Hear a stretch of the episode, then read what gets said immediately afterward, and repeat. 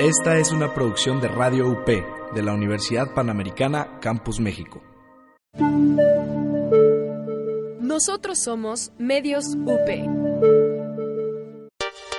Los hechos, comentarios y opiniones expresados en este sitio y programas son responsabilidad de su autor o de quien los emite y no reflejan bajo ninguna circunstancia el punto de vista de la Universidad Panamericana o de sus funcionarios y o representantes legales. Los participantes autorizan las transmisiones sin fines de lucro.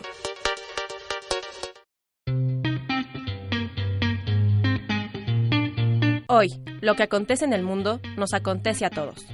Con una mesa de análisis, debate e invitados especiales, Enrique Siqueiros y Víctor Hernández hablarán sobre política, economía y seguridad internacional. Politeya, política sin hueso.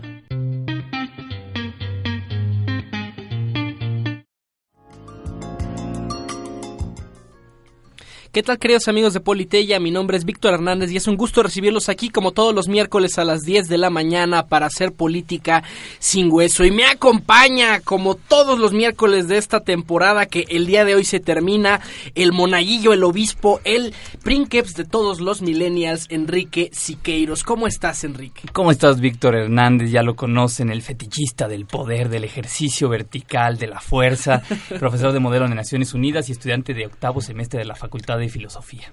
Amigos, hoy, miércoles 28 de noviembre, aquí en la frecuencia de medialab.up.edu.mx, nos estamos despidiendo porque termina el día de hoy la quinta temporada de Politeya. Ya les platicaremos el siguiente semestre en qué horario vamos a transmitir.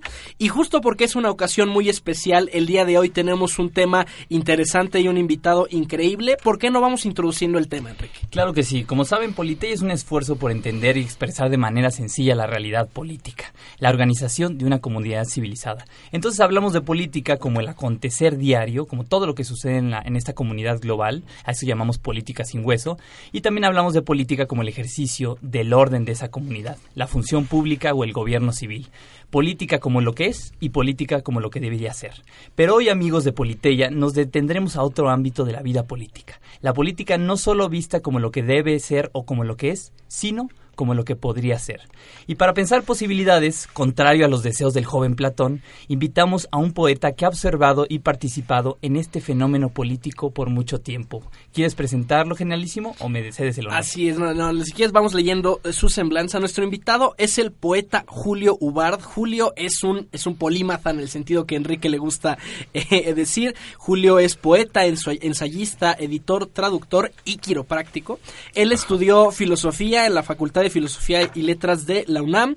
Ha sido director general de Editorial Tule Multimedia, director literario de Tusquets Editores de México, subdirector de la revista Este País y editor asociado de la revista Letras Libres. Es miembro de los consejos de redacción de Biblioteca de México, la Gaceta del Fondo de Cultura Económica, Textual y Vuelta. Eh, algunas de sus obras publicadas son eh, Sangre, Notas para la Historia de una Idea de 2006 y Aceldama de 2009, lo estoy pronunciando bien, eh, querido Sí, así eh, es. Y bueno, pues él es nuestro querido Julio, gran amigo de la Facultad de Filosofía aquí de la Universidad Panamericana. Claro que sí, a Julio le tenemos especial cariño porque junto con el profesor Rivera, Fernando Galindo, Luis Javier López Fargeat, ha ayudado a politizar esta Facultad de Filosofía en el mejor de los sentidos, porque está a veces ajena a los problemas de la ciudad. Bienvenido, Julio. Muchísimas gracias. Eh, hola, Víctor. Hola, Enrique. Juan Diego, Elías. Hola. Nos, acompaña hoy eh, Elías y Juan Diego también aquí en la cabina y vamos a estar este, pues divirtiéndonos un rato. Pues bueno, Julio, lo primero que queremos hacer es, y vamos a hablar de, eh, de estas posibilidades en la ciudad, eh, a mí lo que me, preocupa es que los ciudadanos que se han dedicado a pensar las posibilidades, a, a, expresarlas, han tenido muchísimos problemas. Desde el joven Platón, y por eso lo mencioné, la figura del poeta ha sido muy problemática, incluso el joven Platón lo quiso eh, expulsar de su república. Entonces hay toda una serie de críticas a los grandes poetas y a las grandes corrientes literarias, nada más mencionaré unas para ponerte en aprietos, pero el mismo Genófanes, por ejemplo, decía que Homero y Hesiodo, los primeros grandes poetas occidentales, han atribuido a los dioses todo cuanto es vergüenza e injuria entre los hombres. Luego tenemos a los poetas medievales con sus pinturas grotescas del, del, del infierno. Luego tenemos a los poetas románticos y su malsano deseo de lo infinito. Y luego tenemos incluso a los poetas malditos y su hastío y sus vicios. Así, Julio, corriente tras corriente, poetas tras poeta, problemático.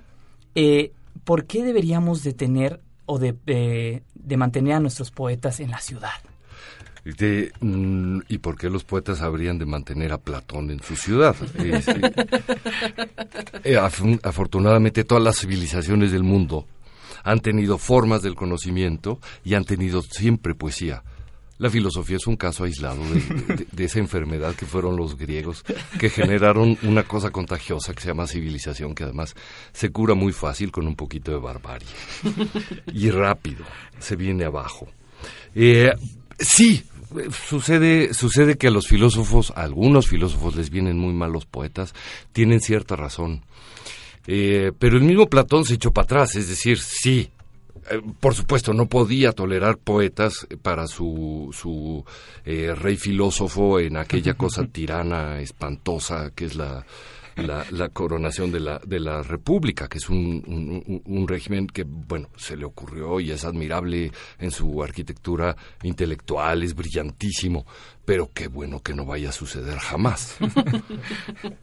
Pero el mismo Platón se corrige después en las leyes, que es un libro todavía peor que la, que la República. Igual de admirable, pero más aburrido. No es un diálogo socrático. Eh, y allí discuten eh, un ateniense y un espartano. Y el, eh, atenie- el, el espartano le dice, bueno, pero tu ciudad es un asco. Hay basura, hay bolsas de papitas y, y- y- y- y botellas de chescos tirados en, en- en Atenas y se emborrachan juntos y luego hasta vomitan y esas cosas que hace Alcibiades. Y, eh, el, em, el ateniense le responde, sí tienes toda la razón, eh, en Esparta todo el mundo camina en un mismo sentido, todo mundo es ordenado, eh, ustedes comen solos, pero cuando uno de ustedes se emborracha mata gente. Primero. Y eh, segundo, eh, nosotros cuando nos reunimos y estas cosas que parecen caóticas, hacemos poesía, hacemos discursos, hacemos precisamente civilización.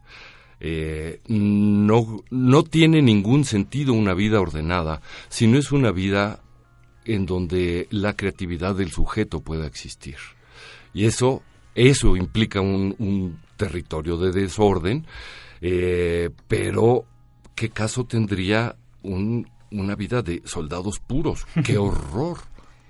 No, e- incluso en, en la oración fúnebre de, de Pericles, el, el- el propio Pericles dice, eh, eh, incluso nosotros, aunque no vivimos la vida castrense todos los días, cuando vamos a pelear, nosotros ganamos las guerras, ¿no? O sea, solo nos estresamos cuando hay que estresarse y lo demás es pachanga. Absolutamente, sí. Eh, eh, el- los se, se tardó mucho la humanidad porque,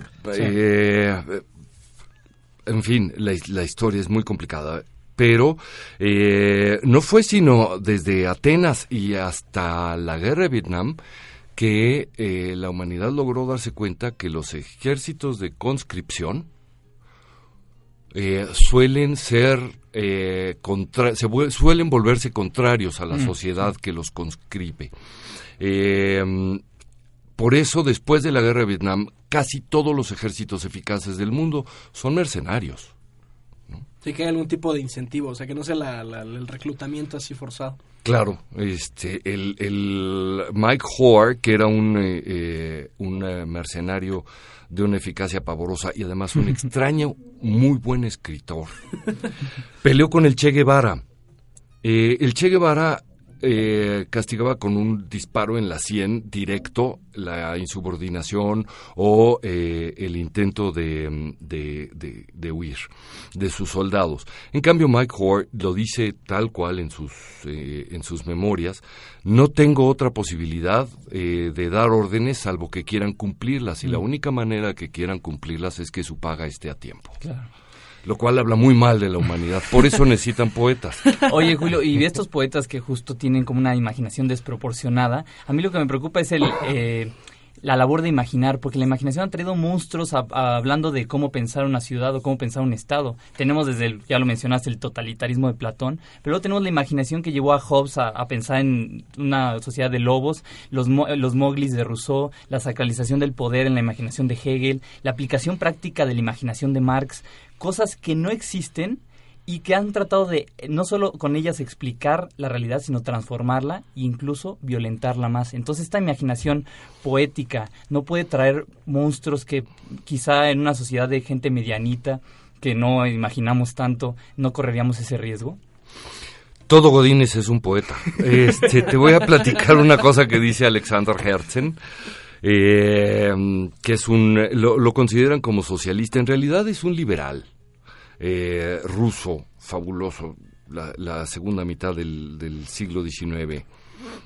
Eh, eh, había una reunión de alumnos universitarios, los universitarios eran peligrosísimos para el zarismo, y, llega la, la, la, Ucrana, la policía del zar, etcétera, detienen a los estudiantes que son conspiradores y poetas y delitos así. y los toman, los llevan a la, a la demarcación de la policía del que les corresponde, excepto a uno, que lo llevan al pueblo de Junto. Se tardaron tres días en dar con él. Pobre güey. Este, fue, un secuestro. Y la reflexión de Herzen es, no hay un ser tan prosaico que pueda vivir sin poesía. Desaparecer a mi compañero es la poesía a la que tenía acceso un policía.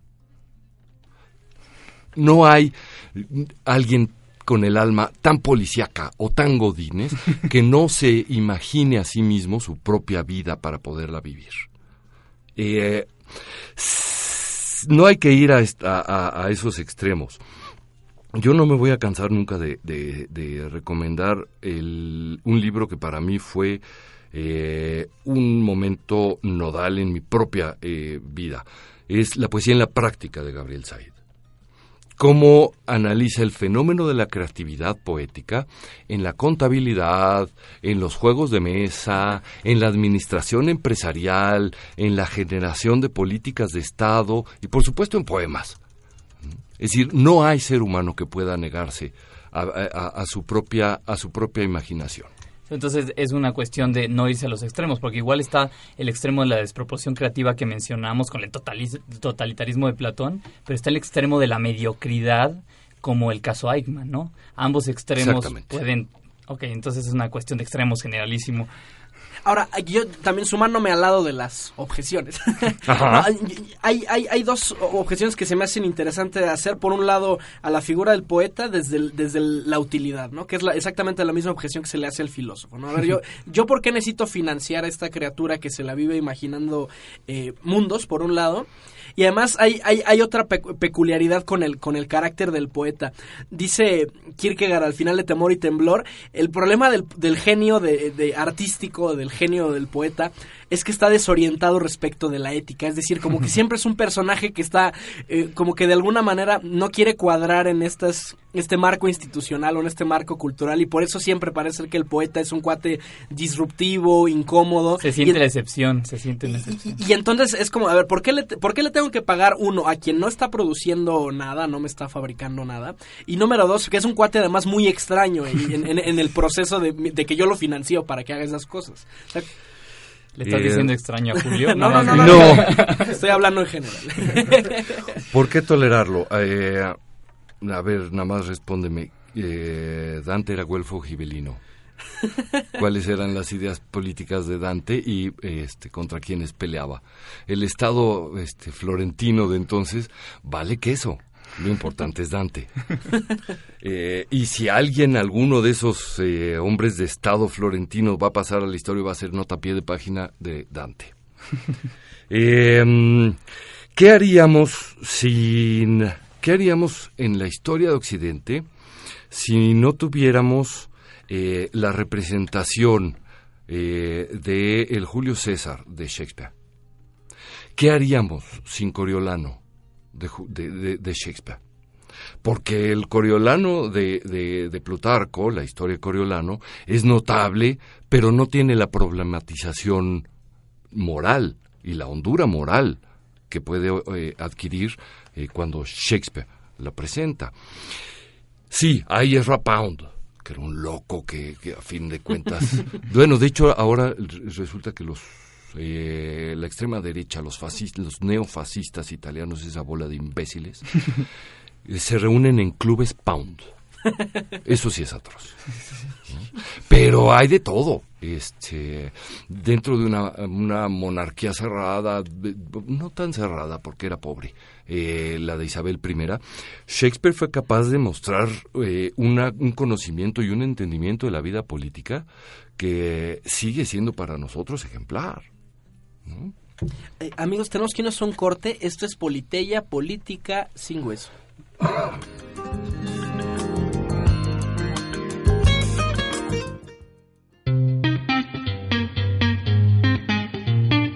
En un momento regresamos a Politeya, política sin hueso.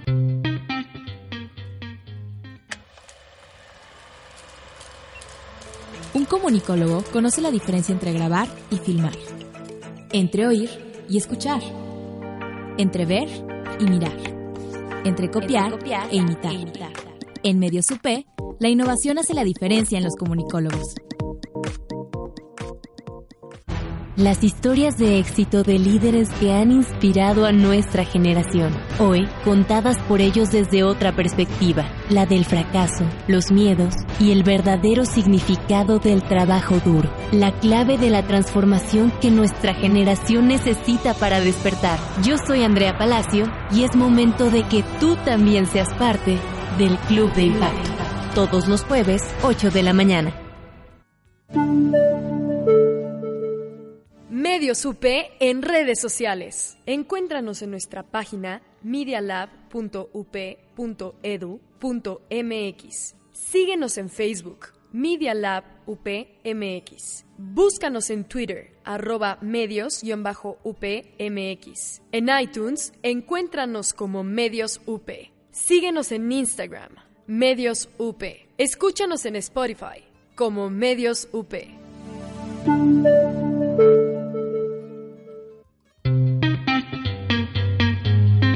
Continuamos con Politeya, política sin hueso.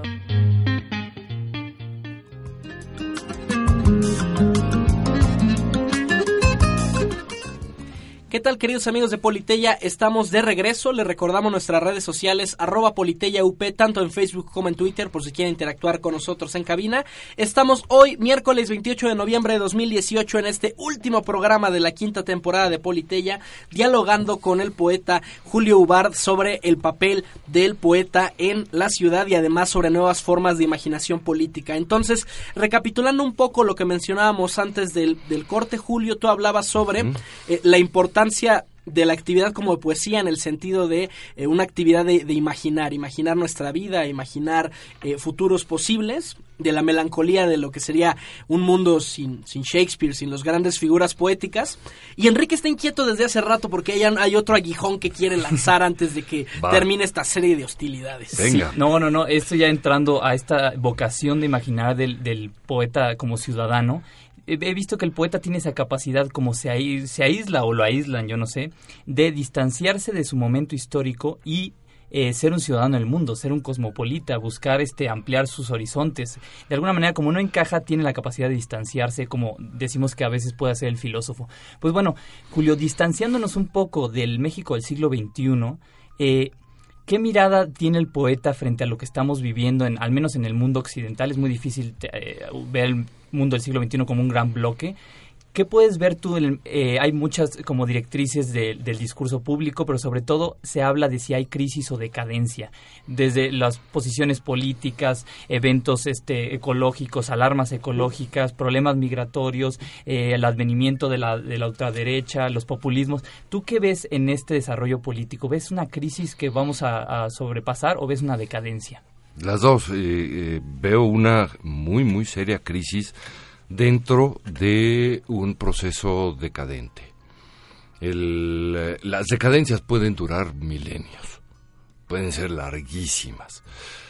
Las crisis se resuelven hacia un lado o hacia el otro. Esperemos que mm, la crisis actual retome ciertas cosas de su de- de- del pasado reciente de, de la, del pensamiento y la actividad política y no acabe en el lado de las pasiones eh, malsanas que llevan las cosas o a la ultraderecha o al populismo eh, o a todo esta, este cúmulo de imbecilidad que, que, parece resultar eh, amado por las poblaciones. Eh, me parece, quiero imaginar, que es el último gran coletazo de la etapa de, de cierto modo de producción de la humanidad. Esta etapa que descubre, que cambia la energía muscular del buey, el caballo, eh, este, el, campesino, por el motor de combustión interna, la máquina de vapor y el motor de combustión interna, y multiplica su potencia y transforma grandes estructuras de acero eh, con grandes consumos de combustible. Creo que estamos al final de, esa, de ese periodo, gran periodo histórico, y al final de sus ensueños. Y coinciden los dos extremos. Uno, eh, puedes ver, por ejemplo, en eh, los Estados Unidos y en otros, eh, en, en, Brasil, que muchos de los grandes capitales que se formaron con este modo de producción, con energía de explosiones, todavía puede llevar al poder una forma de su ideología que al menos les dé hasta el último dólar por su último litro de, petróleo. Pero también tenemos el resurgir de eh, las pasiones populistas que suelen estar eh, echadas a andar por la clase pobre, por quienes necesitan eh, encontrar en el Estado alguna forma de la fe y si no, de la venganza. Pero creo que se trata de el final de una época, el inicio de otra todavía muy incierto. Es decir, cuando se da la Revolución Francesa hay un cambio de producción. Empieza la máquina de vapor, la producción en serie, y los primeros en insurgirse fueron los artesanos. Eh, que eran un gremio que iba quedando fuera, pero la producción industrial todavía era pequeñita. Ahorita la nueva producción que es digital, son este, bits, bytes, etcétera, eh, y energías de otro, de otro tipo, no, no veo cómo pudiéramos echarlas para atrás. Tendrán que ser la forma hegemónica de aquí en adelante. ¿Qué tanto? Bueno, a ver hasta dónde resiste la, antigua forma de productividad, la antigua forma de capital, eh, los nuevos embates pero creo que estamos en ese en ese cruce de, de, aguas. Entonces es este parece que es la decadencia de este modo de producción industrializado, pero también el modo de organización en estos eh, bloques que llamamos estados-nación esa idea, sí. ahí, está, eh, de ahí viene el crimen, eso se lo debemos a gente como Platón. Este... esa idea me parece interesante, Julio. Es, que yo recuerdo que hace unos años en, ámbitos de ciudadanía abrías tu participación diciendo, todo Estado nace de un crimen, pero yo nunca entendí en ese, yo era un ser irracional en aquella época. Explícame eso. Eh, es, del modo más, más ingenuo y más simple. ¿Cómo funciona? ¿Qué te vende la mafia? Protección. Protección. ¿El Estado? Protección. el Estado, el, estado eh, eh, eh, el, hecho de que alguien mande es criminal. De que alguien tenga un poder sobre alguien más debiera no ser tolerado. No sabemos cómo evitarlo, pero eso no lo vuelve bueno. Todavía no podemos curar el cáncer, pero no le vamos a hacer homenajes al cáncer. Pero tenemos casos como el que le gusta a Enrique, la autoridad materna, ¿no? O sea, cuando uno, o sea, cuando llega al mundo está completamente vulnerable y si no tienes esa positividad, la autoridad de la chancla para que no andes ahí haciendo destrozos. Te ahogas en tu salida. Aquí sale lo ingenuo de mi parte y de todo anarquista. Ah, que es una confianza bastante idiota en la naturaleza humana. Eh, porque nosotros creemos, algunos de nosotros, los algunos liberales, libertarios o anarquistas, creemos que es posible dividir de origen eh, la autoridad y el poder. Eh, por ejemplo, autoridad tiene el diccionario, tiene toda la autoridad el diccionario, la lengua, etc. pero puedes hacerle, eh, eh, puedes ignorarlo por completo y no te va a pasar nada. Tu seguridad personal está asegurada por, puedes cometer todos los pifias este, de ortografía que quieras. Poder tiene un arco que se para con una pistola. Yo me voy a hacer a un lado. Si me dice quítate, me quito. Obedezco. Pero no tiene ninguna autoridad. Solo tiene poder. Eh, mamá es autoridad. Y cuando ejerce el poder se vuelve la señora chistosa que avienta la chancla. No, cuando carece de autoridad es esta señora. Pero esto significa un acuerdo general entre todos los seres humanos de que la verdad es exterior a nosotros y la podemos señalar y vale igual para todos como si fueran como si fuera aritmética los, números no me importa que alguien tenga una opinión personal acerca de los números ese tiene una patología no una opinión personal. Eh, tomando eso como como ejemplo último de la de la objetividad de la de la verdad de la exterioridad de la de la verdad eh, uno supondría que el ser humano tendería a buscar esas formas Ahora, resultamos bastante estúpidos cuando se presenta un partido como Morena. es que es esa suposición la que veo que los, eh, pues sobre todo los liberales o los que tenemos alguna tendencia anarquista, tenemos una confianza en un ciudadano eh, inteligente, capaz de ponderar sus opciones, de, ver su vida a futuro y elegir de manera correcta para llegar a ser lo que quiere ser. Pero lo que nos ha mostrado al menos en los últimos años y por el advenimiento del populismo es que no, es muy difícil, es que el ciudadano no es ese ciudadano inteligente y que en la realidad somos mamíferos bien basiquitos, ¿no? Bien básicos. Entonces todavía se puede tener esa, esas esperanzas. Creo que los liberales yo soy liberal por concesión porque, bueno, de todas maneras hay que moverse en la, en, la, en, la tierra de la gente, etcétera. En mi escritorio soy anarquista. Este, cometimos un error gravísimo. Nos compramos la antropología liberal. Aquella que eh, empieza, que recupera ese sujeto que, del que habla este Aristóteles, la primera frase de la, de la metafísica. Todos los hombres por naturaleza desean saber, y suponemos que ese saber se refiere a esa forma de la verdad real, objetiva, que vale para todos independientemente de, su caso. No es cierto, desean saber los calzones de las Kardashian. Después, eh, con Kant, eh, nos hicimos creer los los, idiotas liberales que eh, no importa si el ser humano ha, nacido libre o no, es libre porque está obligado a tomar decisiones libres. Eh, eh, es su responsabilidad llevar a cabo su libertad y resulta que la gente no quiere ser libre. Prefiere obedecer si eso lo lleva a una tranquilidad de seguridad personal. Y nuestros dos principios antropológicos se, se, vienen abajo de manera estrepitosa y uno queda verdaderamente como ingenuo, como idiota, por andar predicando una tradición occidental larguísima. Ahora la tenemos que reconstruir, quién sabe de dónde, no sabemos de dónde, pero estamos en un, eh, frente a una crisis muy severa de, de origen del liberalismo. Yo no creo que pueda ser descartado el liberalismo. Pero sí, eh, superar esta idea del ser humano como una cosa pensante, ¿no? Esta cosa que piensa de, Descartes que le quita por completo todas sus pasiones, sus miedos, sus temores, sus traumas, sus necesidades y pues nos deja todos abstractos. Mira, ahí es donde falta la poesía. La gente que no es capaz ah. de dar el salto imaginario, imaginarse a sí mismo como un como un caso abstracto semejante semejante al otro, este, a cualquier otro, hombre, mujer, etcétera. Eh, eso es un acto poético. Ser Juan, cara de nadie, cara de todos. Eh, eso es al mismo tiempo el sujeto donde sucede la poesía eh, y la definición del ciudadano.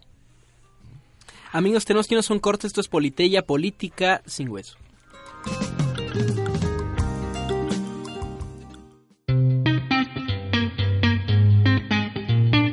En un momento regresamos a Politeya Política sin hueso.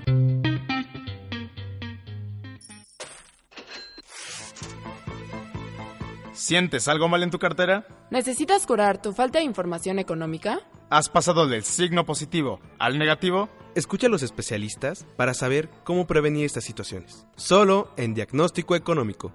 Diagnóstico Económico. Todos los jueves de 1 a 2 de la tarde con el doctor Gabriel Pérez del Peral e invitados. Comunicación intersubjetiva. Argumentación. Comunicación interna. Retórica y persuasión. Porque en Comunicación UP comunico y, luego existo.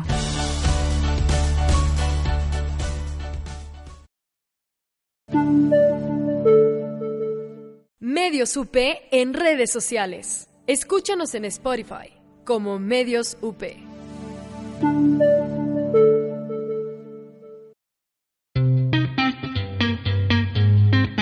Continuamos con Politeya, Política sin Hueso.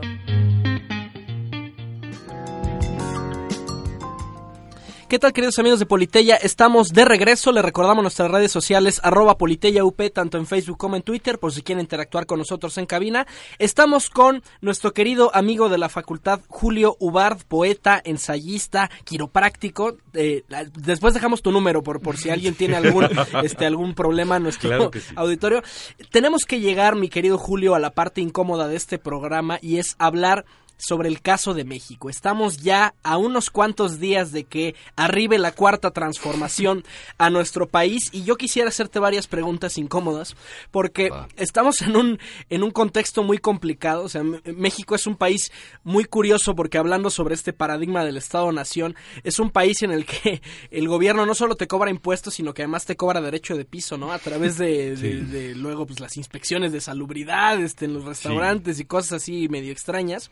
Eh, es un es un país que acaba con un saldo de seguridad pública completamente desastroso con la tasa de homicidios en el cielo con una impunidad del 95-96% si consideramos la última envipe que acaba de publicar el INEGI Eh, y estamos en un contexto de muchos miedos y de muchas esperanzas en este nuevo sexenio que llega, pero yo entiendo que eres muy crítico con respecto a la propuesta que, que, que tiene la cuarta transformación. ¿Cuáles son tu, tu- cuál es tu lectura hasta el momento? Atroz. Eh, me parece terrible lo que está sucediendo, me parece una claudicación de, un proceso que venía trabajando con problemas seriosísimos, pero en el sentido correcto. A ver, eh, pongo un, un ejemplo. Si Peña Nieto le levantaba la voz a un ciudadano, lo agarrábamos a zapes. Ahora, si este señor le levanta la voz a un ciudadano, lo van a linchar al ciudadano. Eh, se trataba de caminar en sentido contrario. Pero bueno, es la gente, de eso se trata también la democracia. y La democracia se muere porque se le da la gana votar este, a favor de yo qué sé qué. Eh, me parece que, vamos a entrar en un, en un eh, periodo terrible. Eh, ya estamos dentro de una, de un asomo de crisis que puede volverse muy severo. Eh, no existe posibilidad de generar una, un crecimiento, un acuerdo económico si simplemente no confiamos en la palabra de este señor. Eh, Porque además de nadie más importa la palabra. Los empresarios lo primero que hicieron fue grabar un video en donde en donde decían déjanos ser tus enanitos este, hermosa Blancanieves este, cuando no había ninguna necesidad de hacer ese tipo de osos. Eh, y ahora ahí los tienen. Eh, sometidos, humillados. Eh, me ha dado mucho gusto el, después de ciertas actitudes vergonzosas de algunos eh, de algunos medios y en particular de algunos periódicos eh, que empezaron a correr gente que pudiera no pudiera no gustarle al señor. Eh, ahora la prensa ha tenido un repunte crítico muy notable. Ya se dieron cuenta que por lo menos el público en esta época es muy distinto del público del Excelsior de 1976, ya no digamos 68, 76, eh, donde el Estado podía controlar los medios. Ahora la voz pública no es una masa acrítica que pudiera quedar en manos de alguien. Eso me da mucha confianza.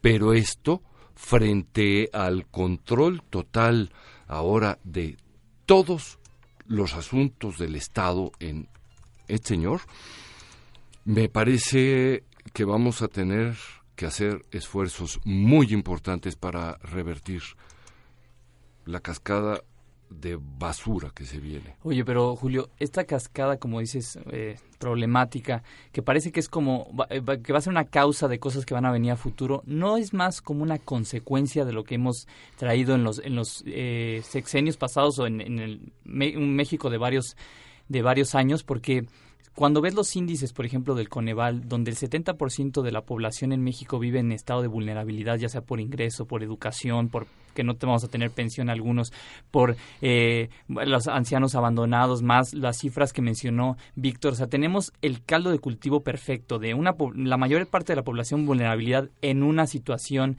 de, eh, de tremenda agresividad. No era como consecuencia inevitable que surgiera algo como lo que vamos a tener este primero de diciembre?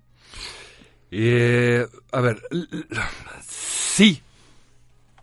En una en, eh, eh, en, una sociedad no muy dada a la reflexión y no muy preparada, etcétera. Sí, desde luego. Y lastimada. las, Sí, y muy terriblemente lastimada.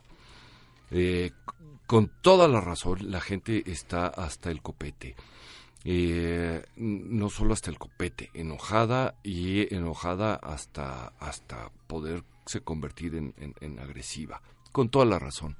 Eh, pero el problema no eran las instituciones políticas del Estado que venían llevando a cabo un trabajo de, de, modernización democrática más o menos aceptable. El problema es en la justicia, en la impartición de justicia, en, eh, en, el, eh, eh, en la justicia retributiva, no solo la distributiva. Esas dos áreas habían sido una descuidada por la corrupción, digamos, económica y otra simplemente traicionada, ya no descuidada, traicionada por, por las fuerzas, las fuerzas del Estado eh, no había, no había eh, más que dos. O darle una patada a todo para empezar de nuevo, o continuar tratando de limpiar lo que había. La gente optó por lo primero. Ya no querían más transición a la democracia este, liberal, etc. Ya no lo querían. Pero la opción que, que, quedó no es la regeneración de una democracia, es un populismo que si se descuida se vuelve una tiranía y punto. Y eso la gente prefirió obviarlo. Ahora lo empiezan a ver algunos. Pues era el miedo de Platón con la democracia, que sabía que se podía convertir rapidísimo en una demagogia. Eh, sí, Julio, nada más para aclarar los términos, porque hay público que nos escucha en el extranjero. ¿Qué estamos entendiendo aquí por populismo en este caso concreto? Eh, mira, eso, eh, qué buen punto, porque ya se volvió una, una de estas palabras horrendas. este, bueno, imagínate que este señor se dice liberal, eh, pero bueno. Juarista, sí, todo. Sí, Juarista, se cree juarista y se cree liberal. Y, dice que los liberales de siempre les dice conservadores. bueno, es no, haber entendido nada. Este, confunde a Toby con Lulú. Pobre. Este, pero bueno. Eh, eh, populista, en, este caso eh, específico, cabalgar los resentimientos y encauzarlos hacia su beneficio de poder. Es hacer pasar como formas democráticas eh, clamores populares. Y no es lo mismo. Un clamor popular eh, es perfecta. Las masas son mucho más manejables que las, los procesos democráticos establecidos. Que ahora, yo, yo, yo, insisto, quizás no podemos no estar de acuerdo con, con el planteamiento de la cuarta transformación, pero sí hay un fracaso al menos en los, en los dos, dos elementos mínimos o dos tareas mínimas que tiene cualquier Estado en toda la tradición de la filosofía política. Por un lado, brindarnos seguridad, aunque sea de este Sí. estilo de mafia, eh, porque tenemos un país con una tasa de homicidios inaceptable, sin impartición de justicia. Sí. Y número dos, tampoco ha cumplido con, con temas de desarrollo. Es decir, tenemos un país en el que más de la mitad de la población está en una situación de pobreza o de vulnerabilidad como lo como las mide Coneval y entonces pues, si, si el si el Estado no está cumpliendo las únicas dos chambas para que para la que le estoy pagando es entendible que surjan este tipo de reacciones Sin duda. y sobre todo porque al menos yo yo desde lo, lo que estuve trabajando en, en- en Los Pinos eh, siempre ha sido un problema que seguridad y desarrollo son desafíos que tiene cualquier estado en cualquier momento de la humanidad y siempre los quisimos atender con políticas solo sexenales, ¿no? Y entonces cada seis años tenemos un nuevo Plan Nacional de Desarrollo, un nuevo programa para la seguridad nacional y entonces cada seis años como la ceremonia del fuego nuevo en los mexicas Sí. nos reinventamos, ¿no? Y entonces eh, pues no tenemos políticas interseccionales a largo plazo que resuelvan estos problemas y tenemos ya la reacción encima que fue muy contundente en las urnas hace unos meses. Clarísima. Eh, fue, fue un descolón brutal eh, en, en, la eh, tradición que veníamos alimentando. Sí, fue, fue un, un, golpe muy, muy fuerte, muy, muy claro. La gente quiere esto. Pero por supuesto, no creo yo que esta, por más que esté justificada su, su- la aparición de, del fenómeno López Obrador, Morena eh, eh, y la cantidad de, de votos que, que- que obtuvo, más las dos cámaras, más... eh, Hasta, en el, fin, hasta el último municipio del país así cayó en... todo lo que no traes puesto es suyo. este todo lo gobierna y mal. Eh, con mentiras con equívocos sin ideas. Pero bueno dejemos dejemos este mis mis mis eh, mis preocupaciones y mis enojos. Atendamos a las causas. Sí ese fue un problema. Yo creo que en México no nos dimos cuenta de de un fenómeno eh, muy interesante. Si revisas la década anterior, te vas a encontrar con que eh, muchos estados-nación se fueron quedando sin formar gobierno o sin elegirlo. Sucedió en Bélgica, en Italia, en Polonia, eh, sucedió... Bueno, en México tuvimos algo así, un sexenio. Vicente Fox se enteraba de la política por ahí con- leyendo el periódico a las 11. Ajá. No era, él no hacía la política, él se enteraba de ella. Eh, y francamente, eh, aunque el presidente era un matalote rete bruto, este, el país funcionó. Italia funcionó entonces, ahora es que no funciona. Bélgica funcionó. Polonia funcionó, forman gobierno y se vuelven. ah, también España se quedó sin formar gobierno y funcionó bien. Todas las variables económicas en las democracias que tienen una institucionalidad se ordenan. En este caso, se ordenaron cuando faltó gobierno. México estaba allí y no lo vimos. Llega el imbécil de Felipe Calderón y lo primero que, que dice es necesitamos regresar el poder, necesitamos mano dura y desde ahí entonces no tenemos más que sangre corriendo. Ese es, ahí es donde creo que, que, este país se fue a- a la basura. Cuando llegó el taradito ese a querer gobernar con el poder primario, el de las armas. Y perdió. Y perdió la guerra y perdió el país. Lo que me preocupa ahora es que estamos caminando hacia el otro lado. Yo no sé si, si, si es mi paranoia, mis patologías son muchas, este, pero después de ver la Guardia Nacional y las políticas de, de perdón, las Quizás este está intentando algo que, que, llevó a cabo Porfirio Díaz. Cuando llega Porfirio Díaz venía de una tradición de poderes que se caían, que no podían, etcétera. Y lo que supo hacer como ningún otro es convertirse en el capo de todos los capos, en el caudillo de todos los caudillos. Eh, pero no, no acabó con los delincuentes, los volvió oficiales, los hizo gobernadores, los... Yo creo que la la tendencia de López Obrador va hacia allá, convertirse en una especie de Porfirio Díaz que sea capo de todos los capos y jefe de todas las mafias. De modo que va a haber una, una, una criminalidad, pero vamos a ser nosotros mismos y por lo tanto va a estar controlada. Oye, Julio, y tú como observador del fenómeno político, pues desde las perspectivas civil, como poeta, gubernamental y empresarial, porque sé que has trabajado en varios en varias esferas, presenciaste el surgimiento de la sociedad civil en el temblor del 85, estuviste cerca de uno de los pensadores más importantes de México.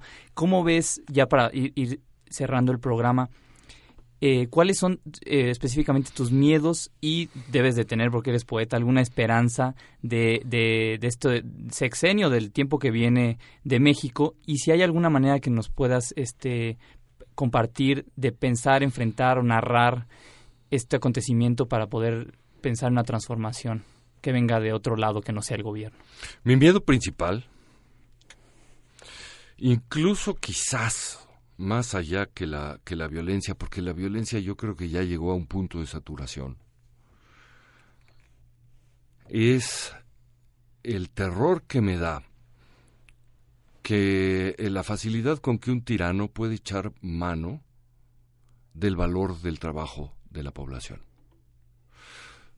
controles financieros, devaluaciones, especulaciones, mentiras, incertidumbre, todo eso se financia con el sudor, el esfuerzo de la gente que votó por él.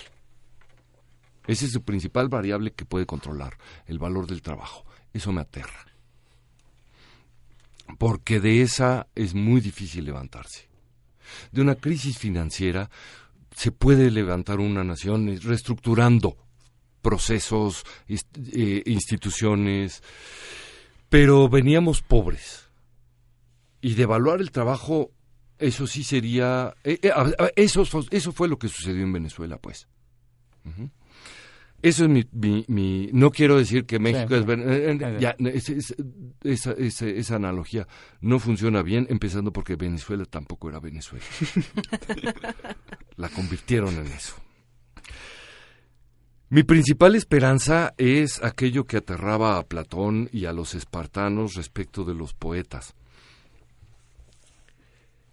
Yo creo que esta idea del control, el orden, es una idea que va muy de acuerdo con las formas de la administración y la administración pública relacionadas con aquel concepto de la energía centralizada que se distribuye Ajá. La, luz eléctrica, el gas, el agua, que el Estado centraliza y distribuye. Que es una administración muy específica, una forma de administración muy específica. Los nuevos éxitos administrativos eh, en empresas, en estados, suelen resultar caóticos vistos para un administrador del siglo XIX pero se ordenan solos. Es decir, eh, mira, allí por ejemplo puedes leer a Gabriel Said, puedes leer a Paul Pollack, puedes leer a Hayek o a Milton Friedman, o puedes leer eh, un libro de, un sujeto bien mamila pero muy brillante que se llama Nicolás Nassim Talib, que se llama eh, Antifrágil. Como estructuras complicadas, como estructuras que parecen caóticas, suelen resistir mucho más los embates del desorden que las estructuras verticales. Esa es mi esperanza, es decir, la respuesta de los medios, la discusión, la discusión acalorada, ojalá fuera más inteligente y podría volverse más inteligente, pero creo que ese clima de, de, ruido, discusión, disenso, es lo que puede generar una política que, que valga la pena.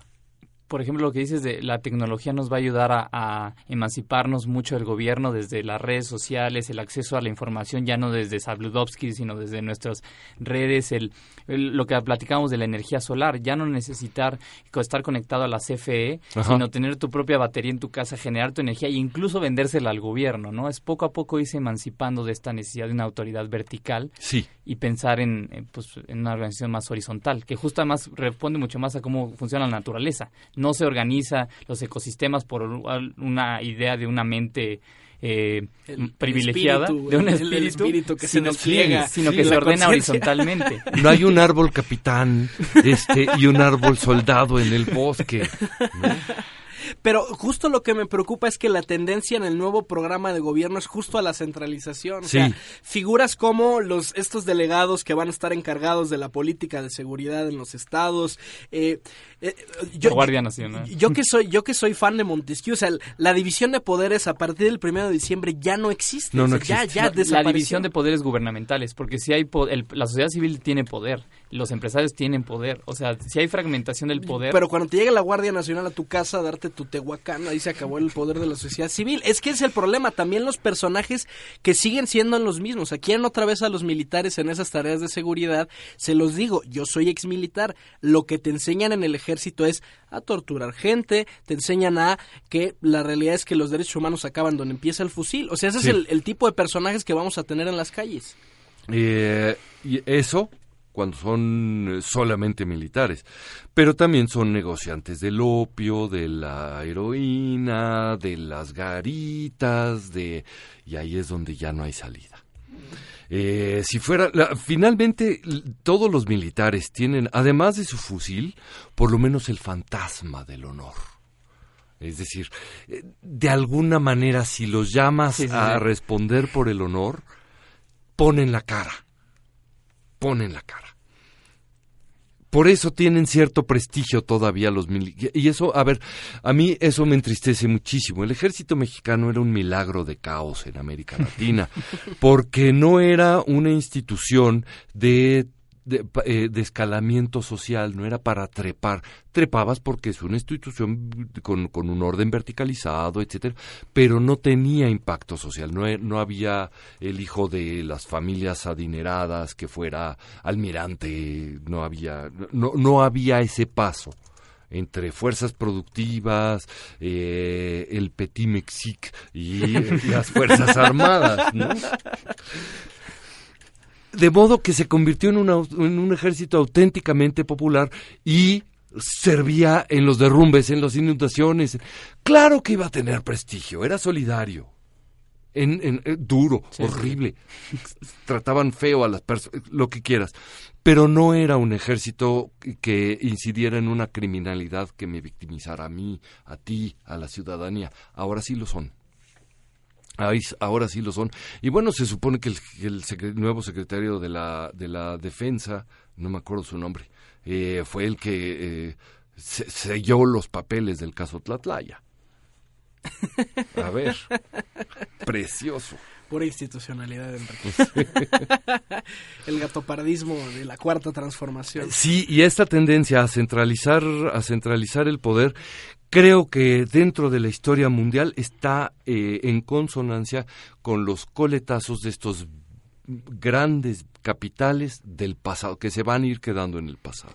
Oye, pero algo chistoso es, hay una centralización del poder que es muy clara con todo lo que acabas de decir, pero a la vez hay un esfuerzo, idea, este sueño de descentralización, tratando de llevar dependencias gubernamentales a otros estados de la República para que de la inversión eh, pública luego se siga la inversión privada y vayan creciendo. O sea, también es, es, lo chistoso. Hay, hay centralización ahorita en, la ejecución, pero hay una idea quizá de descentralización a, a mediano y a largo plazo. ¿No, creo que ¿No crees que podría funcionar? Que empezó en el 85, justo cuando vieron que la Ciudad de México era tan frágil, pues dijimos vamos a mandar al INEGI ahí a Aguascalientes. Y, luego... ¿Y te acuerdas lo que fue? Y es el INEGI. Pero, pero, pero hoy hay redes, hoy, hoy, hay redes tecnológicas de comunicación que te permiten, por ejemplo, las startups tienen a su CEO en Estados Unidos y operan en México y funcionan muy bien. O sea, hoy ya hay la esa o, te parece todavía muy lejano? si aquí los mm. becarios luego no nos organizamos con los correos, Enrique, imagínate. A ver, eh, eh, eso tiene eh, menos visos de funcionar bien que, eh, eh, este, que el de sacar a los militares de la, del asunto de la, de la seguridad pública. O sea, eso no va a suceder. Y si lo intentan llevar a cabo, va a ser un caos pavoroso. Porque mm, el gobierno, la historia institucional de los gobiernos mexicanos es de una centralidad eh, patológica. De Tlatuán.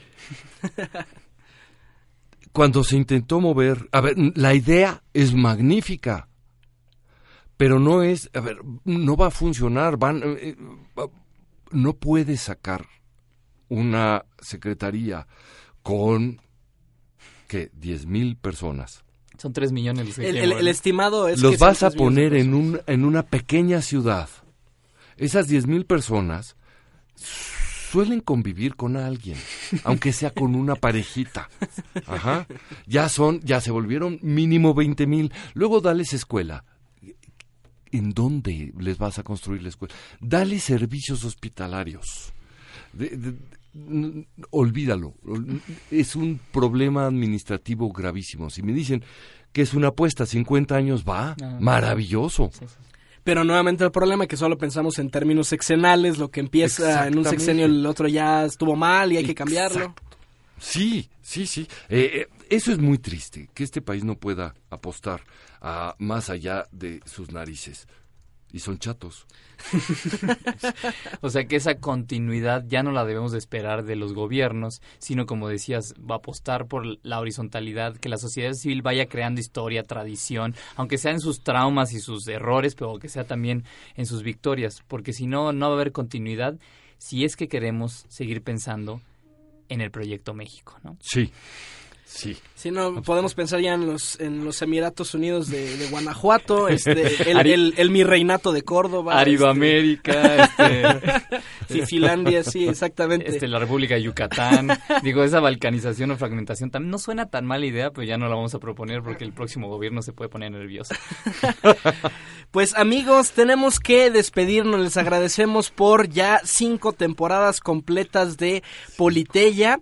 Eh, les anunciaremos en redes sociales cuándo eh, y, co- y con qué nuevo horario vamos a estar transmitiendo. Julio, muchas gracias por acompañarnos en este cierre. No sé si Muchas quieras gracias. decir algo más. No, muchísimas gracias, Víctor, Enrique, Juan Diego, Elías. Amigos, pues tengan muy feliz Navidad, feliz Año Nuevo. Esto fue Politeya, Política sin Hueso.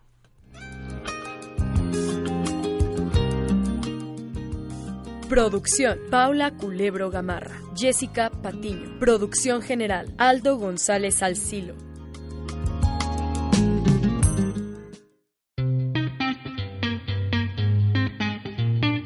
Así concluye Politeya, Política sin Hueso. Escúchanos en la próxima emisión, aquí en Radio UP. Transmite tu vida.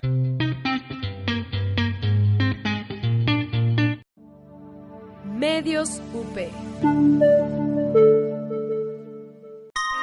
Esta fue una producción de Radio UP, de la Universidad Panamericana Campus México.